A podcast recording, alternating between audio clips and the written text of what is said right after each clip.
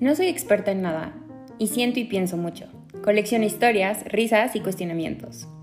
Dosis de fortuna es donde sano, siento y crezco. Cada semana, con los pies en la tierra, la mente en las estrellas, el corazón en las manos y el alma en el fuego.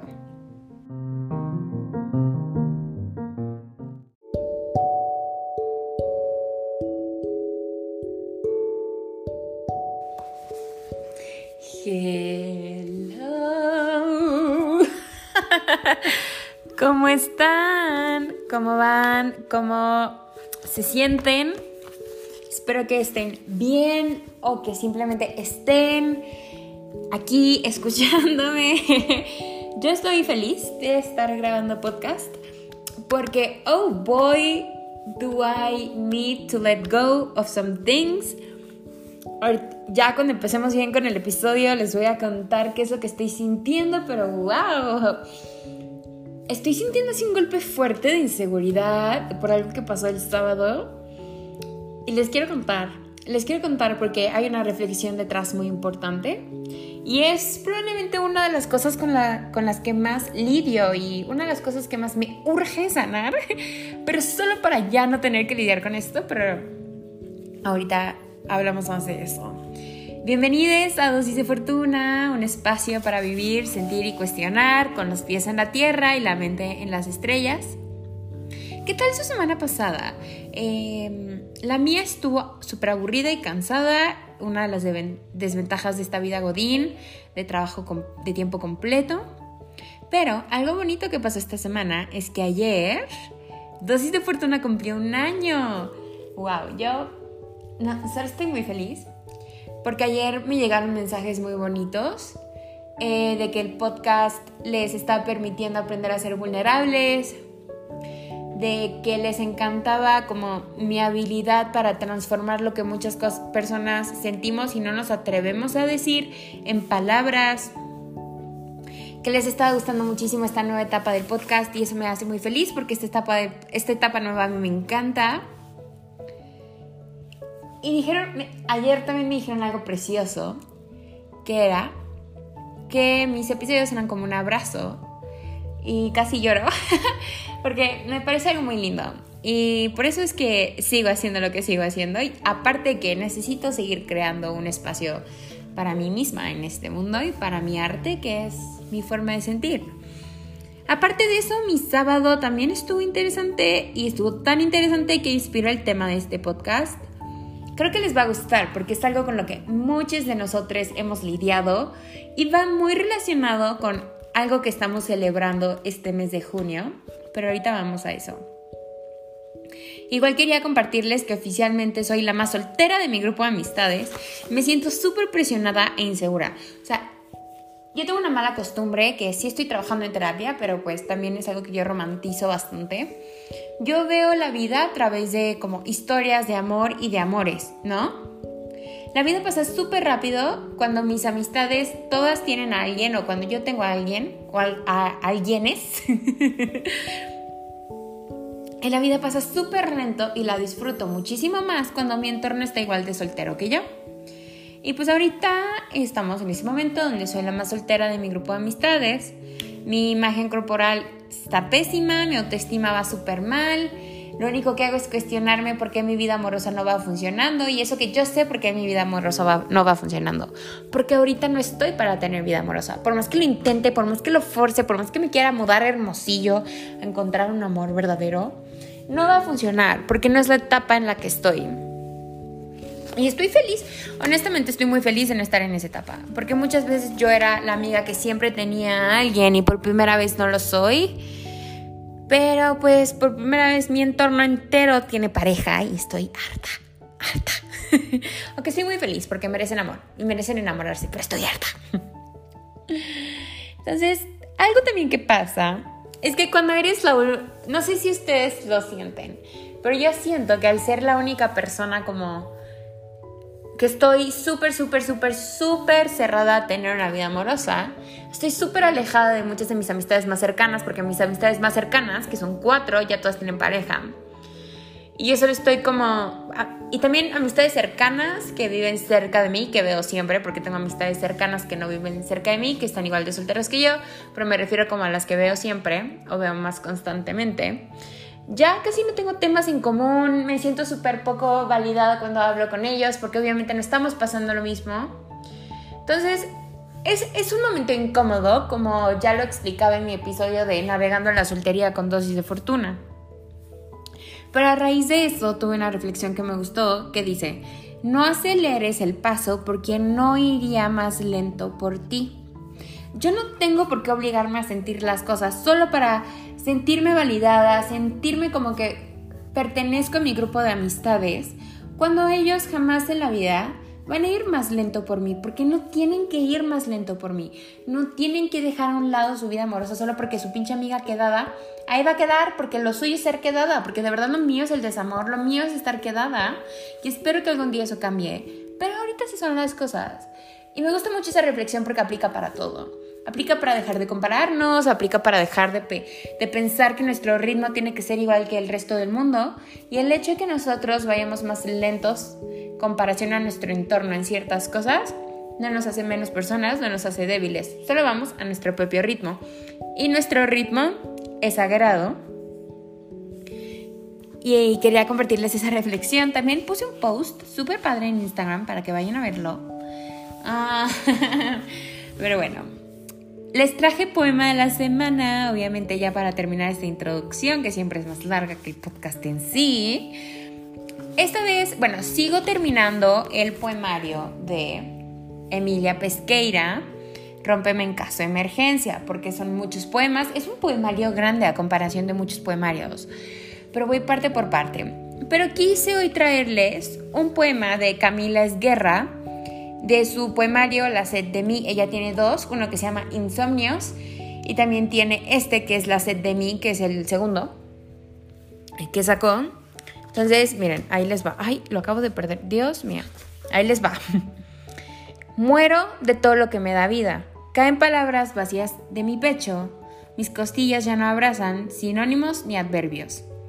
He dejado ir tanto que me he vuelto liviana. Si me distraigo, me hago viento. ¿Cuánto pesa lo imprescindible? ¿Qué queda cuando ya nada es cierto? Me encanta este poema porque es muy simple, es un poema muy simple. Y es un poema que si lo lees, no, a simple vista probablemente no lo entiendas. Pero creo que expresa algo precioso y expresa el proceso de... Hay veces que te metes tanto en el trip del desapego, en el trip de desaprender, que te vuelves liviano. no liviano porque las cosas no te importen, sino liviano porque haces del cuestionamiento un estilo de vida. ¿Qué pasa cuando ya nada es cierto? ¿Qué pasa cuando ya no tienes certeza en tu vida? Porque sabes que todo es una escala de grises. Me gusta mucho este, este poema, por eso aparte amo la frase de muero de todo lo que me da vida. Yo quiero morir de las cosas que me den vida. Yo quiero morir de amor, quiero morir de mi arte, quiero morir caminando, quiero morir en el mar porque a mí el mar me da vida. No sé, se me hace algo muy bonito, muy poético. Y bueno, ya voy a dejar la introducción hasta acá. Nos vemos con el episodio titulado Ser amada en la oscuridad.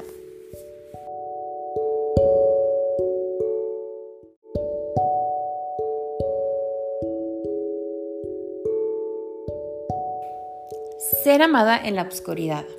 A mí una vez me dijeron que tenía que acostumbrarme a ser amada en la oscuridad, porque nadie se atrevería a amarme de día.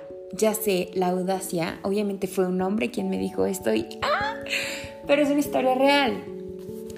Me dijeron que yo no era una persona que se presume al mundo, sino que soy la persona que ocultas, porque salir conmigo implicaba explicaciones.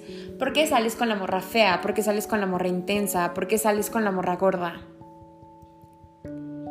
Cuando a mí me dijeron que estaba hecha para ser amada en la oscuridad, me encargué de brillar más fuerte que el sol, porque así nadie se atrevería a mantenerme en secreto, porque no puedes mantener en secreto algo que brilla. Cuando tú intentas ocultar una lámpara, usualmente los rayos de sol o los rayos de luz salen, ¿no? De la lámpara.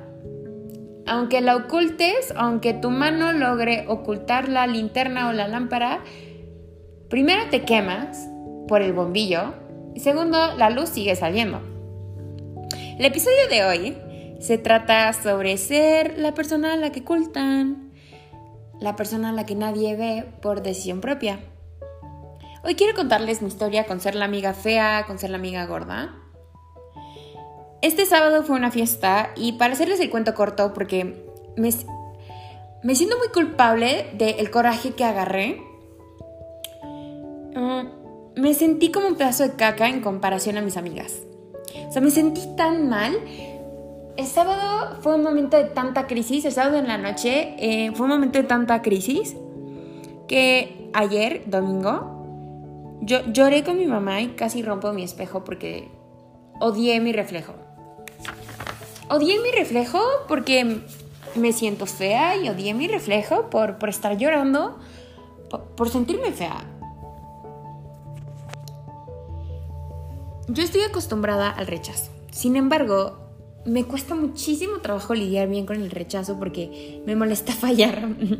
y si bien este sábado no fallé, me sentí la chava más fea del mundo. Es muy doloroso ver que voltean a ver a las personas de tu entorno y a ti solo te ven si tú te haces notar. Porque si tú no te haces notar, eres la chava a la que nadie pela y solo pelan por compromiso.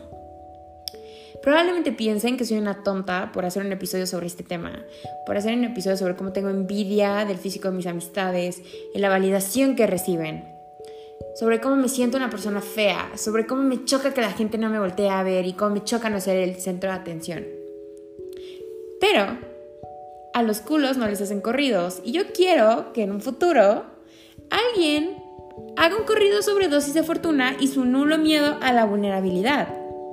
Entonces este sábado, pues al final pasó algo que me hizo eh, ponerme limón y sal a mi inseguridad. Y obviamente me puse a reflexionar. Mi vida es una lucha constante. Porque yo me abro paso, yo me hago validar, yo tomo la iniciativa. Y es que si bien arriba ser una bichota, cansa que las cosas no sean fáciles. Y creo que estar cansada de que las cosas no sean fáciles también es de bichotas. Mi vida entera es un pitch. Un pitch es este discurso que hace la gente que vende cosas, ¿no? Que vende cosas o que busca convencer a los demás. Y mi vida es un constante soy más. Soy más que mi cara, soy más que mi físico, soy más que las burlas de tus amigos porque saliste con la loca gorda. Y me gustaría ser como el sol. Que la gente solo me vea, me acepte, disfrute mi luz y no busque justificarme en sus vidas. Otra cosa que pasa mucho cuando somos personas acostumbradas a esto es que es una pelea interna permanente entre querer mandar todo a la verga y mostrarle al mundo que estás equivocado. Yo digo esto es muy chistoso porque debería ser un episodio aparte, pero lo voy a contar ahorita porque vale la pena. A mí el rencor y el mostrarle a la gente que se equivocó conmigo es una de mis motivaciones más fuertes en la vida. Y obviamente voy a otra vez voy a terapia, estoy intentando sanar eso, pero a mí me encanta mostrarle a la gente que se equivoca. A mí me encanta mostrarle al vato que no me volteó a ver en la fiesta que se equivocó. Me encanta dejarle saber a la gente que soy inalcanzable, que soy personas que aunque quisieras, ya no vas a poder tocar porque decidiste no hacerlo en el momento en el que yo estaba dispuesta. Y si yo, cuando estuve dispuesta, tú no quisiste, ya no se puede. Yo soy una persona muy tajante. A mí, yo no doy segundas oportunidades en muchísimas cosas por eso. Porque cuando alguien me hace sentir como una segunda opción, como una persona que no fue vista, mis inseguridades y mi ego directamente me protegen. Y aquí hay otra reflexión muy importante. Cuando somos personas que nos acostumbramos siempre a ser tachadas como feas, gordas, cosas, cosas que el mundo considera negativo, te das cuenta que tu ego es tu mejor amigo. Porque esa vocecita que te dice, tú eres mejor que todo el mundo, tú puedes, tú vas a salir adelante, tú eres una chingona, tú eres una bichota, es, es tu refugio. Y si bien no es para nada sano, también vivimos en un mundo que pues sataniza bastante el ego. Especialmente hoy en día con esto de la espiritualidad de la nueva era, satanizamos mucho el ego. Pero el ego, a mí el ego me salva la vida. A mí mi arrogancia, mi superioridad, me salva la vida porque toda la vida a mí me han hecho sentir fea. O sea, yo creo que a mis amistades nadie les ha dicho, a casi ninguna, nadie les ha dicho que, ellos, que ellas son personas que no están hechas para ser presumidas. Y a mí me lo han dicho más de una vez. Y es doloroso, o sea, yo ni siquiera le he contado esto a mis propias amistades más cercanas, porque duele, duele, duele ser vulnerable y saber que esas personas probablemente se lo tomen como ataque y jamás validen lo que sientes. O intenten decirte, es que no eres fea. Oye, yo no necesito que me digas que no soy fea. Necesito que entiendas que las cosas me duelen, ¿no? Cuando te enseñan a ser amado en la oscuridad, te vuelves un alma salvaje, un alma que nadie puede poseer ni domar. Te conviertes en un rayo de sol tan fuerte que ciega. Pero también te acostumbras a escapar de ti mismo porque duele estar en tu cuerpo. Y es como es como cuando Paul le dice a Holly Lightly en Breakfast at Tiffany's, esta escena icónica en la película, esta parte icónica del libro, porque Holly se describe a ella misma como una cosa salvaje, ¿no? A wild thing. Y hay una parte que, Paul bueno, Paul en el libro, Paul y Holly no se enamoran en el libro. En el libro solo son amigos. Pero en la película, pues sí nos dejan saber que hay un amor entre ellos. Y Paul le dice algo como, You call yourself a wild thing, yet you're so afraid someone's gonna stick you in a cage, you keep running into yourself. Nos llamamos almas salvajes porque no queremos que alguien más nos encierre en una jaula. Y escapamos para aún así estrellarnos con nosotros mismos una y otra vez. Una de las razones por las cuales me cuesta tanto sanar este tema es porque es un constante estrellarme conmigo misma, o sea, golpe y golpe y golpe y golpe. Porque el mundo no va a cambiar, porque yo no voy a dejar de ser considerada pues, fea, yo no voy a dejar de ser considerada una segunda opción, la chava a la que nunca voltean a ver porque no es la chava que deslumbra con su belleza, porque vivo en un mundo terrible, porque me rodean hombres asquerosos. Eh, y espero que algún día eso cambie, pero pues ahorita no, es tan fácil. Entonces, cae en mí aceptar lo que soy.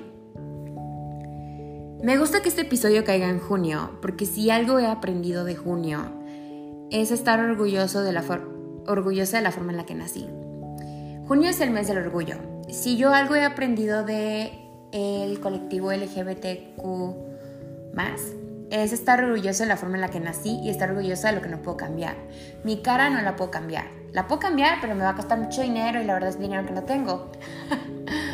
Mi forma de ser no la puedo cambiar. ¿Puedo reflexionar mis comportamientos? Claro que sí, pero al final la pasión que yo siento en el corazón no la puedo cambiar porque nací con esa pasión desde pequeña, ¿no?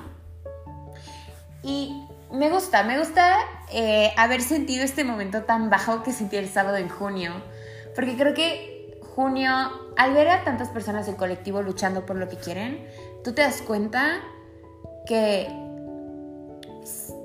luchar por lo que somos es como el acto de valentía más grande que podemos hacer en la vida. Cuando eres la persona a la que jamás voltean a ver, aprendes lo que es la libertad de vivir bajo tus propios términos. Nadie te va a ver, entonces puedes hacer lo que se te hinchen los ovarios o los huevos o lo que tú quieras.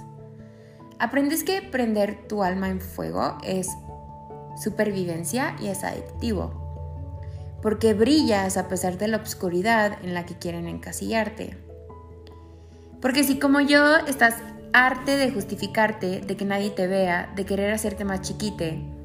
Para caber, yo te veo y te amo durante el día, para que el mundo vea que ser tú es un orgullo.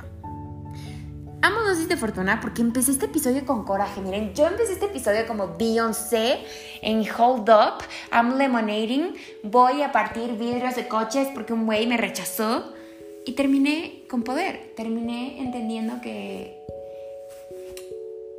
ser yo es un orgullo y tengo que validar eso. El mundo no lo va a validar por mí, entonces tengo que hacerlo yo.